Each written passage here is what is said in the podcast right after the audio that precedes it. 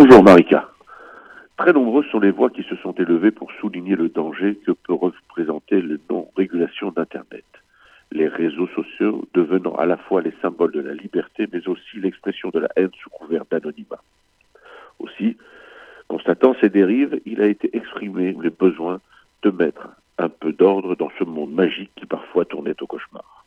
Il y a deux ans, dîner du CRIF, le président Macron, répondant à l'inquiétude générale concernant les débordements haineux sur Internet, décidait la mise en place d'une mission dont l'objectif était de préparer une proposition de loi afin de lutter contre l'antisémitisme et la haine sur le net.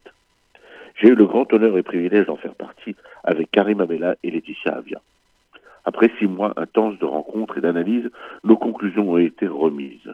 Une proposition de loi a été écrite et rapidement, pas dite Avia, s'est trouvée devant l'Assemblée et le Sénat pour adoption. Les différents scandales ayant pour support Internet nous permettaient de penser que pour une fois, le vote serait quasi unanime et que très vite le projet deviendrait loi. Mais c'était sans compter sur la politique politicienne et l'influence des lobbies sur nombre de nos élus.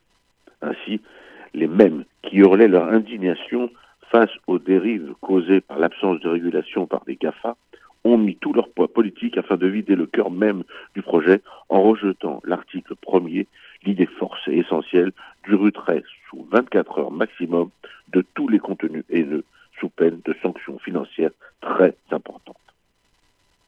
Ceux-là même qui poussaient des cris d'orfraie à chaque scandale relayé sur les réseaux sociaux se sont opposés à ce retrait essentiel à la protection des victimes.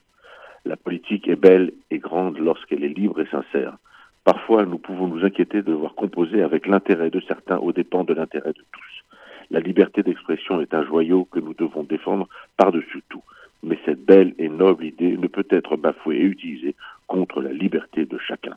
Messieurs les députés et sénateurs, reprenez-vous et ne videz pas une loi qui est indispensable alors que tant d'hommes, de femmes et d'enfants sont victimes de la haine sur Internet. Notre loi, votre loi, la loi Avia, doit être vite votée afin que la haine gratuite trouve devant elle un premier mur. À la semaine prochaine.